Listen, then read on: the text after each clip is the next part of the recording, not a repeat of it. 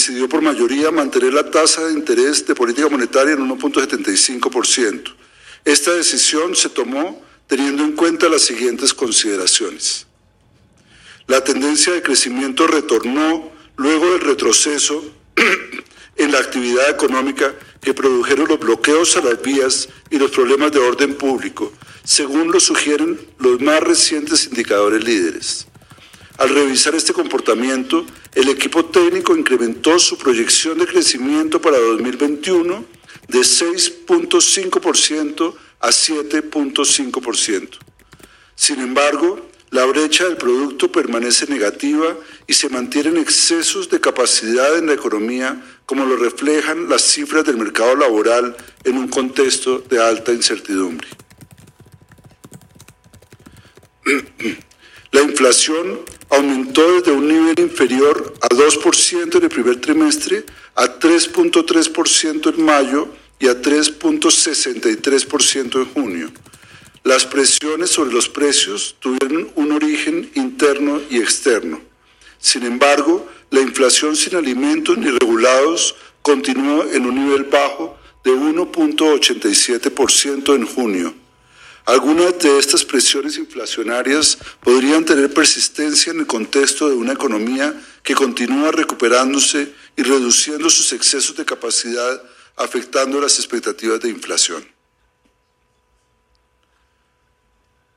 La recuperación de la economía global se ha afianzado acorde con el avance en la vacunación, particularmente en las economías más avanzadas. No obstante, las nuevas cepas del virus continúan siendo un riesgo significativo de deterioro para el contexto económico internacional. Ante las presiones inflacionarias en los Estados Unidos y otras economías avanzadas, surge el riesgo de que las condiciones financieras internacionales se tornen más apretadas. El equipo técnico prevé que el déficit de la cuenta corriente aumentaría de 3.4% del PIB en 2020 a 4.5% en 2021 y 4.3% en 2022. Esta proyección está en línea con la recuperación prevista de la demanda interna en la que se destaca el repunte del consumo de los hogares y la inversión. La moderación del déficit en cuenta corriente a partir de 2022 sería coherente con la implementación de la reforma fiscal recientemente presentada por el gobierno. Los miembros de la Junta Directiva coincidieron en que se estaría cerrando el espacio para mantener la magnitud actual del estímulo monetario dado el comportamiento de la inflación y su posible persistencia, como también la revisión al alza de los pronósticos de crecimiento. Bajo estas condiciones y teniendo en cuenta el balance de riesgos, la Junta decidió por mayoría mantener inalterada la tasa de intervención de política monetaria. Cinco miembros votaron a favor de mantener la tasa en 1.75% y dos votaron por incrementarla en 25 puntos básicos. Muchas gracias. Gracias, gerente. Le doy la palabra ahora al señor ministro de Hacienda. Muchas gracias. Muchas gracias. Yo quisiera señalar un poco el planteamiento que surgió de esta Junta Directiva del Banco de la República. En primer lugar, es muy importante insistir sobre la decisión que se toma en el día de hoy por una mayoría de 5 a 2, en donde se mantiene esa tasa de intervención de política monetaria en 1.75%, lo que significa que persiste esa política que se ha venido manteniendo una política monetaria más expansionista.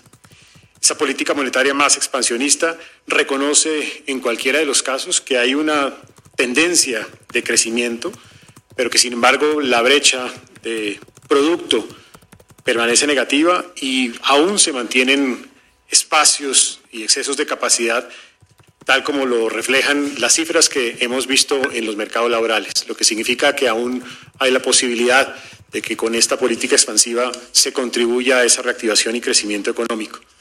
Se reconoce que ha habido un aumento en los niveles de inflación en el primer trimestre, pero que en el caso de la inflación básica, es decir, aquella que no tiene en cuenta ni los alimentos ni los bienes regulados, se continúa con una tasa de inflación baja sin embargo, hay en este momento la inquietud que seguiremos evaluando sobre la persistencia de ese componente inflacionario y aumento inflacionario que se ha venido dando en los últimos meses.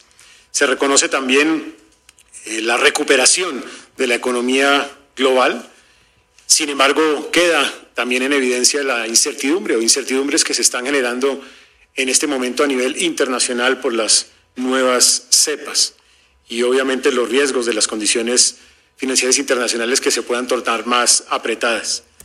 Creo que es importante señalar que eh, también en el mensaje de la Junta Directiva del día de hoy se insiste en que hay un cierre de ese espacio para mantener la magnitud de esa política expansionista y esto estará circunscrito, mediado por la manera como se evalúe el comportamiento de inflación, la persistencia de los aumentos que se han venido generando de carácter coyuntural, como se han visto hasta este momento, y también los informes, los reportes que seguramente se habrán de tener sobre los pronósticos de crecimiento de la economía en lo que viene a continuación.